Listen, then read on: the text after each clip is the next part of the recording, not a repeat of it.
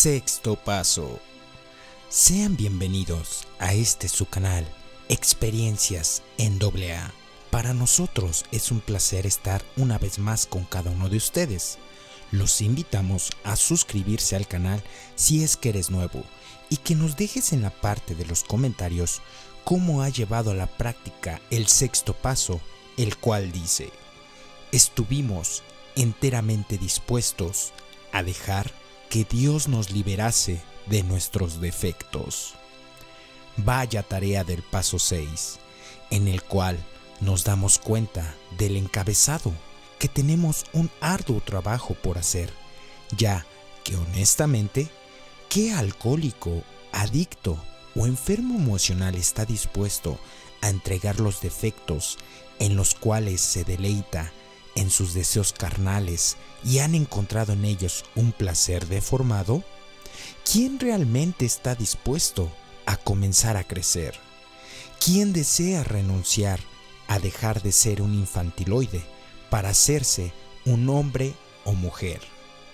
Realmente los enfermos nunca hemos estado dispuestos a entregar los defectos, ya que algunos de ellos los seguimos apapachando. Sin embargo, en este paso se desglosará con amplia profundidad este obstáculo dentro de nuestra recuperación. El paso menciona desde el inicio una frase muy trillada dentro de los grupos de alcohólicos anónimos, que es que nos quitaremos los pantalones cortos para ponernos los largos, es decir, dejar de tener una mentalidad infantil para empezar a comportarnos y pensar con madurez, ya que la persona que está dispuesta a entregar sus defectos de carácter se dice que tiene la voluntad e intenta caminar y ser bajo la imagen de su creador. Una pregunta muy discutida dentro de Alcohólicos Anónimos es si Dios nos podrá arrancar los defectos de carácter, ya que muchos enfermos, aún en esta instancia, dudan del poder de Dios. Y la respuesta que les hemos dado sin titubear es un rotundo sí. Dios tiene el poder de arrancarte cualquier defecto de carácter, aunque a muchos alcohólicos les suene muy bochornoso, presuncioso e inclusive soberbio. La experiencia de millares de alcohólicos han comprobado que es de esta manera. Es más, cada uno de nosotros ya ha vivido este tipo de experiencia, porque no es verdad que en cuanto a nuestro alcoholismo o drogadicción no había poder humano que nos detuviera, ni las lágrimas de nuestros padres, ni las lágrimas de nuestros hijos, la esposa, sus sermones de los religiosos y miles de métodos con los cuales jamás pudimos dejar de consumir. Sin embargo, estuvimos dispuestos a que Dios nos liberara de esa terrible obsesión por consumir.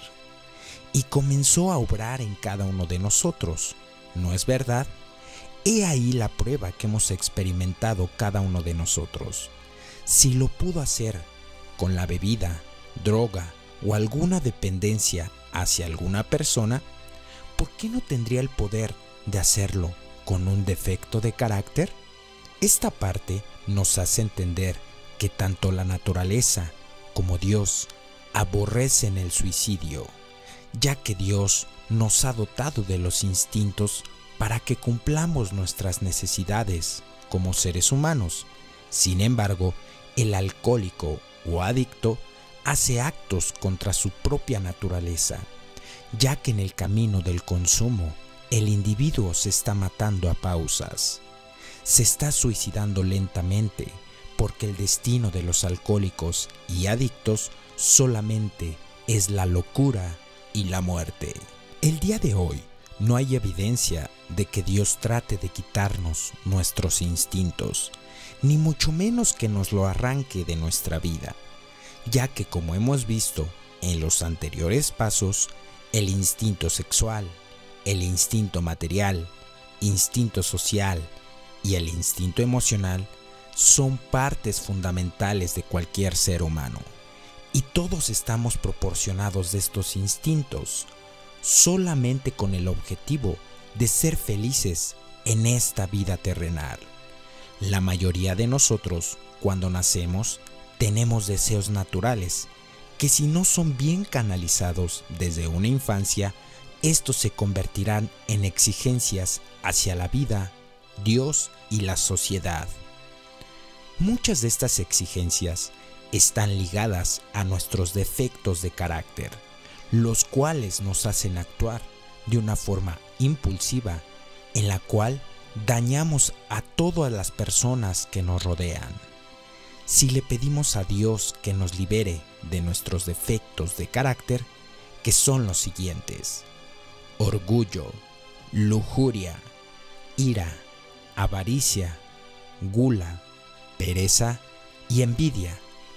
Él tendrá el poder de hacerlo. Sin embargo, sin nuestra cooperación será imposible que Él obre y actúe en nuestras vidas, llenas de autoengaño y justificación. Los defectos de carácter nacen del descoyuntamiento de nuestros instintos que fueron muy maltratados desde una infancia, como son los sucesos traumáticos, rechazos, humillaciones, pobreza, violencia familiar, entre otros.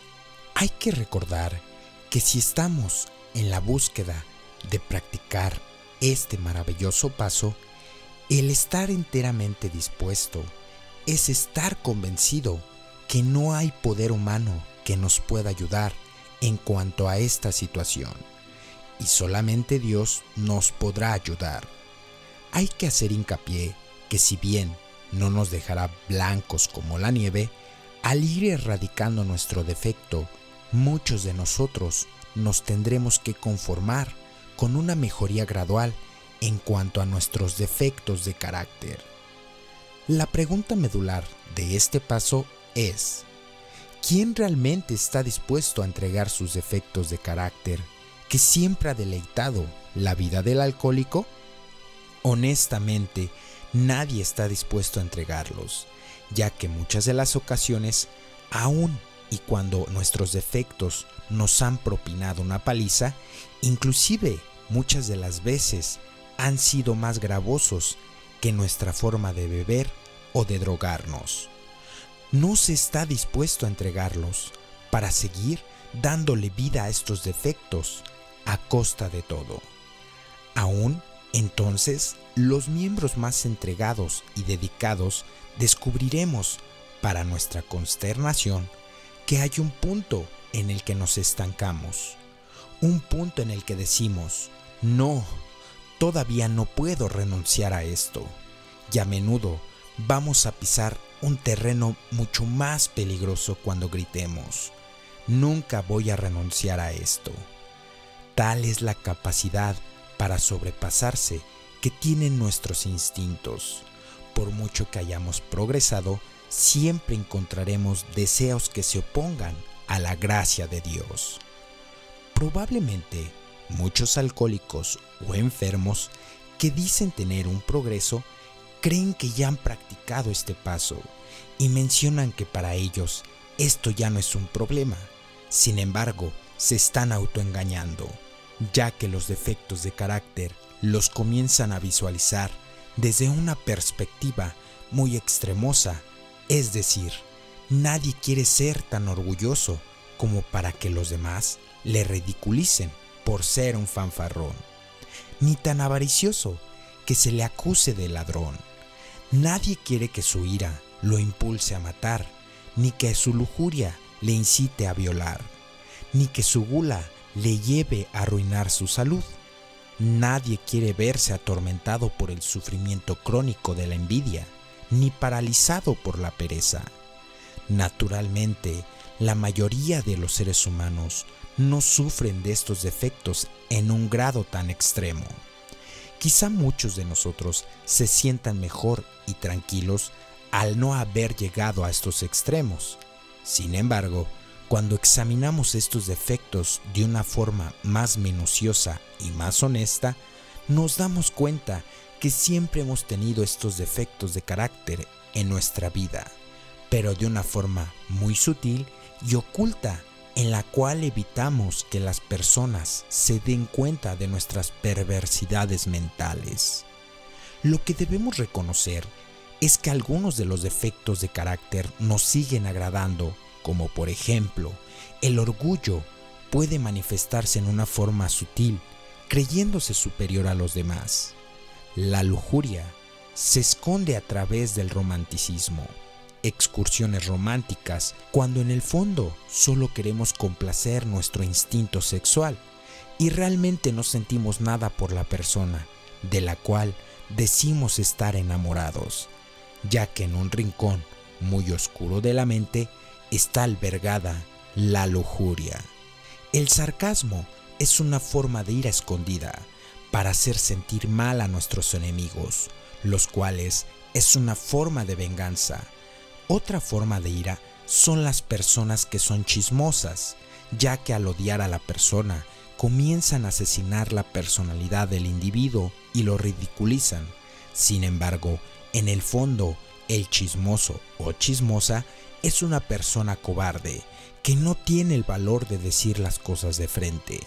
En el caso de la gula, cuando no llega a arruinar nuestra salud, tenemos un pretexto perfecto y la denominamos buen gusto. Comemos y bebemos más de lo que nos corresponde. La envidia es otro defecto que aqueja nuestras vidas, siempre haciendo comparaciones con la gente y al final nos sentimos realmente como si fuéramos nada. El envidioso cree que las demás personas no merecen lo que tienen, que los que son los que deberían de estar en su lugar son ellos.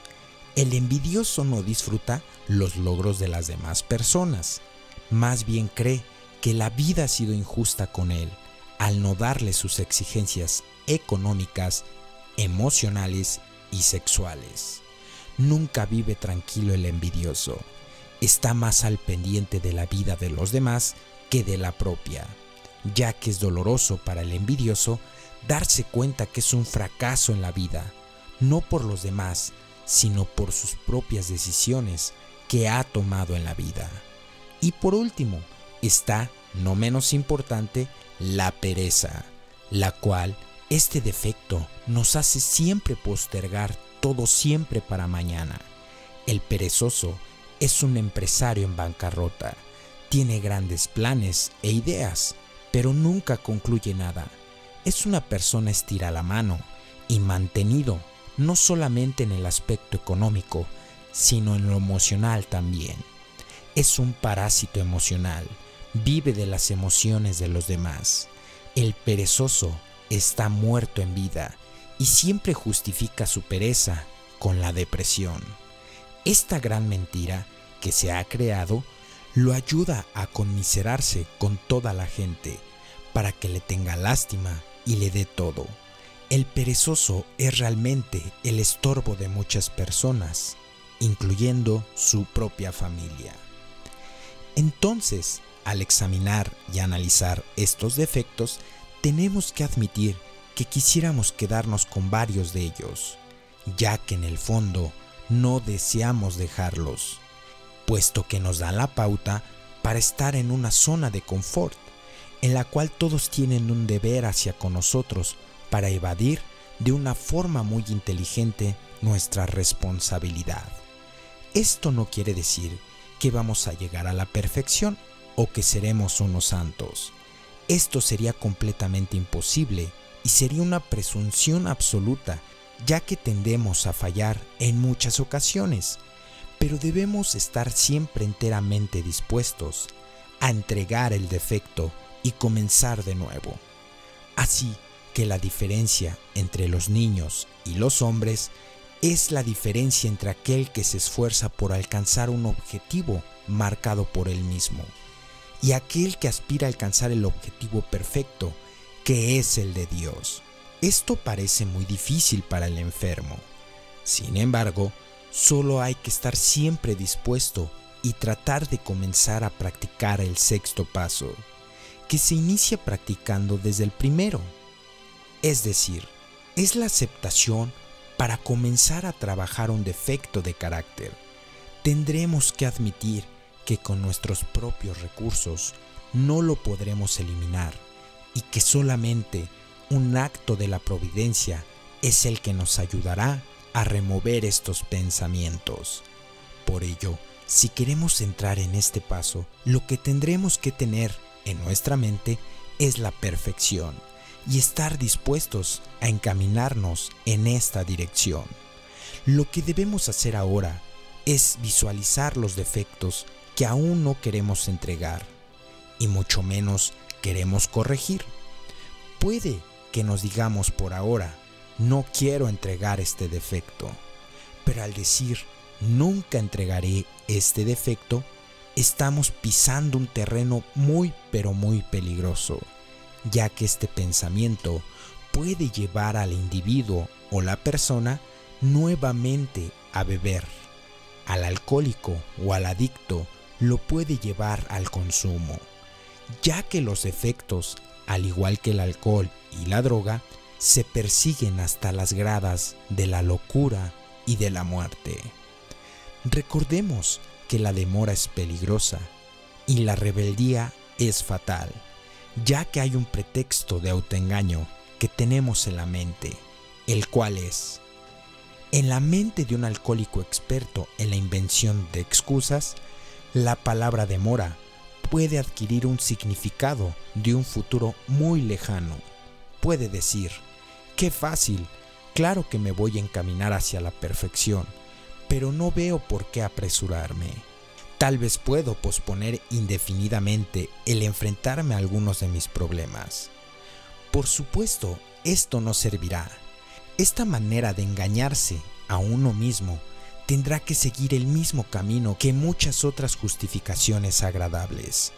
Como mínimo, tendremos que enfrentarnos a algunos de nuestros peores defectos de carácter y ponernos a trabajar para eliminarlos tan pronto como podamos.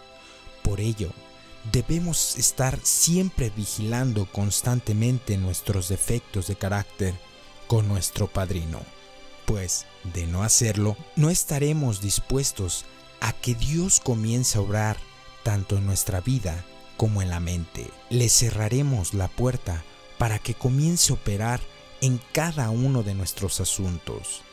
Es por ello la importancia de la práctica del sexto paso, en el cual toda la persona que busque un crecimiento espiritual y personal tendrá que someterse al dolor que provoca ya no estarnos revolcando en estos defectos que más nos agradan. Este ha sido el desglose del sexto paso. Te mandamos un fuerte abrazo, hermano y hermana del mismo dolor. Te invitamos a que si eres nuevo en el canal, te suscribas para que no te pierdas ninguno de los videos, ninguno de los artículos que próximamente estaremos subiendo. Este es tu canal, Experiencias en AA. Deseamos que estés gozando de la paz y la tranquilidad que nos brindan nuestros 36 principios. Felices 24 horas y hasta la próxima.